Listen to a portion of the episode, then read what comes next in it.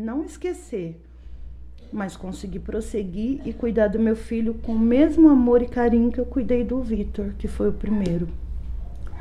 Gente, assim, que a gente pode tirar da história é que a gente, nossos medos vêm, acontecem tragédias na vida, acontecem, só que devemos aprender a conviver com eles, reprimir, guardar, trancar eles numa caixinha e jogar fora.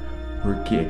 Porque é através de histórias como essa, histórias motivadoras de superação, a gente pode aprender e levar muita coisa disso. Quer dizer, vocês acabaram de ouvir uma história que existem várias por aí, mas só que essa é dela. O importante é isso. Encontre a sua história. Encontre sua trajetória de vida. Saiba, saiba usar isso a teu favor. Saiba superar seus medos, saiba se superar a cada dia.